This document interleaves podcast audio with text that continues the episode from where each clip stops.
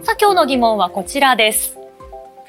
少子化対策で同窓会に補助金と。この同窓会を出会いのきっかけにしてもらおうと補助金を出すということなんです。まずは先週の岡山県知事の会見ご覧ください。少子化対策に関してはもうできることは何でもやるよっていうのが、えー今回の、えー我々の、えー思いであります。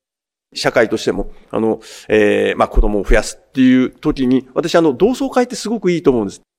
はい、このようにですね、知事が同窓会を強く推しているんですね。はい。で、今日のポイント、こちらを見ていきたいと思います。誰が対象年齢制限は全国で続々、恩師も対象。こちら見ていきます。まずは岡山県が新しく何をやろうとしているのかということなんですが、岡山県の2024年度の予算案で少子化対策におよそ199億円計上すると発表されました。この予算をどのように使うのかですが、男女ともに育休を取得しやすくするための事業およそ1億円。また、新婚夫婦や結婚を希望するカップルがお店で特典を受けられる事業1100万円ほど。そして注目したいのが同窓会などの開催を支援する事業に1000万円ということなんです。ね、少子化対策199億円というね、巨額の金額から比べると少ないように感じるのかもしれませんが、うん多くの施策があるということで、その中で注目されているのが1000万円の同窓会支援ということなんですね。ね、ちょっとこう目新しいような感じもしますよね。で、この詳しい内容を県に聞きました。まず、同窓会をしたいという人はですね、市町村に申し出る形になります。いくら補助するかは、この各市町村の判断で決まりますが、その半分を岡山県が補助するということを想定しているそうです。そして、年齢制限について聞いたところ、こちら。中学、高校を卒業して15年くらいまでの30歳前後の人たちの同窓会、これを想定しているということなんです。この30歳前後という基準はどのように定められてるんでしょうか？はい。まあ、ヘイゼルさんが25 5で歳。す。もうちょっとしたら対象になりますよね。はいで、どうしてこれが30歳前後なのかというと、県の担当者は自分の人生を振り返るターニングポイントの世代であり、同窓会を開催することで結婚、子育て、働き方、ふるさとに戻る U ターンなど、ライフデザインを考えるきっかけになってほしいという思いがあると話していました。これが U ターンも目的にしているので、独身限定にする考えはないということなんですね。有川さんは福岡からの上京組ですが、そうなんです。よ。実は今週、実家うにん高校からの同窓会のハガキが届いたんおです。ーやっぱりあの上京してあの仕事をしているとなかなか帰れないですし、うんうん帰ったとしても家族や身近な友達との時間を優先してしまうので、こういった補助で後押しがあると帰りやすいですし、参加しやすいなとは思います。ね、いいきっかけになりますよね。では、この同窓会への補助、どう思うか街でも聞いてみました。なんか会う機会もやっぱり大人になると減っちゃうから。私はいいなって思います。少子化対策をする自体はいいんですけど同窓会ではないかなと思います給料の底上げとか、子供を産んだらもっと給付金たくさん出るとか、そっち側の方が直結するような感覚があります。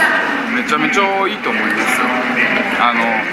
僕も岡山出身なんですけどなかなか帰る機会が同窓会とかなかったらないんですよ。うーん、まあ、確かにこう、同窓会が結婚や出会いに直結するという感覚はまだちょっとないのかもしれませんが、最近私もあの、高校やサークルの同窓会参加しまして、あの、先生やお世話になった人を囲む会だったので、あの、同い年だけじゃなく、いろんな世代の人が集まる。初めて会った人も多くいたんですよね。そういった意味では出会いもあったかもしれませんね。ね、同窓会にもいろいろありますもんね。はい。ただですね、まずはこの市町村がこの事業に賛同して仕組みを作らないとというところなんですが、ここで二つ目のポイントです。全国で続々、恩師も対象と。実は岡山県内ではすでに同窓会への補助を行っている自治体がありました。それがこちらです。はい、少子化対策、奇跡の街と知られる、えー、街として知られる奈義町です。去年、岸田総理も視察に訪れました。女性一人が生涯に出産する子供の数を表す合計特殊出生率を見ますと、おととし全国が1.26なのに対して、奈義町2.21と、これは全国でトップクラスでした。で、この奈義町が、もうこの同窓会への補助金というのを行っていまして、そもそもは U ターンや移住のきっかけにしてもらうことを目的にしたものということで、補助の対象も出席者の3割以上がその町の外に住所があることなどが条件となっています。